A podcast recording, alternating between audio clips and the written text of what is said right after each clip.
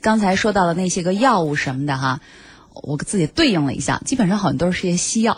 那既然今天高医生是来自这个中医科，我们要讲用中医的方法来调节骨质疏松，那就先来给我们简单解释解释，从中医角度来看，骨质疏松它和我们人体哪些因素有关系吗？嗯，呃，骨质疏松呢是现代医学的叫法，是西医的叫法。嗯，在传统的中医呢，它叫骨痿，痿呢是一个病字边儿。里头一个委员的委，嗯，呃，或者叫骨痹，合并疼痛的，我们叫骨痹。如果没有疼痛，只是你的肢体痿弱无力，嗯，甚至有一些那个呃肌肉萎缩，这些都叫做痿症。哦，它属于骨痹、骨痿、骨痹的范畴。哦，关关节可以沉重、疼痛剧烈，嗯，呃，屈伸不利。呃，涉及到筋脉的问题，就叫做骨痹了。哦，嗯，呃，骨质疏松的发生呢，在中医来讲，跟肾脏的亏虚关系最大。但是中医呢，也讲究，呃，五脏六腑是一个整体，所以它涉及到的不仅仅仅是肾脏。中医说，肾是先天之本，肾主骨生髓，呃，肾精的不足，骨头失于濡养。骨髓空虚可以发生骨痛，嗯，还有一些肌肉萎缩、麻木这些症状。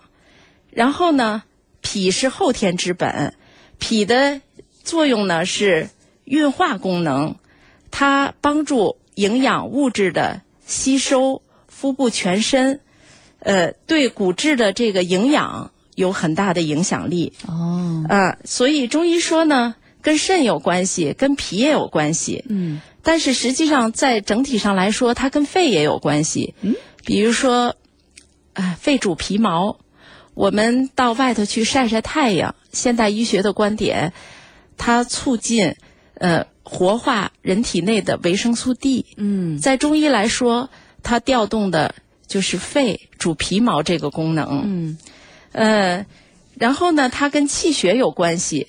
气气血不通畅的时候，容易发生疼痛。呃，中医的调理呢，它是整体治疗，辨证论治，在补肾的基础上加上活血化瘀、健脾益气的方法，它是个综合治疗。嗯，好，今天呢，我们也是从中医的角度哈，让大家来了解，原来这个骨质疏松呢，它和我们的这个内脏、肾、脾、肺。包括我们整个的这个气血运行，其实都是有关系的。那如果说是我们身体内的这些脏器，如果说出了问题的话，那可能它会有其中的一个导致结果，那就是您患上骨质疏松。这个之间的关系还是很密切的。好，既然它和肾有关、和脾有关、和肺有关、和气血都有关系，那到底生活当中我们可以怎么样的来养护好我们的这些脏器，同时预防和治疗骨质疏松症呢？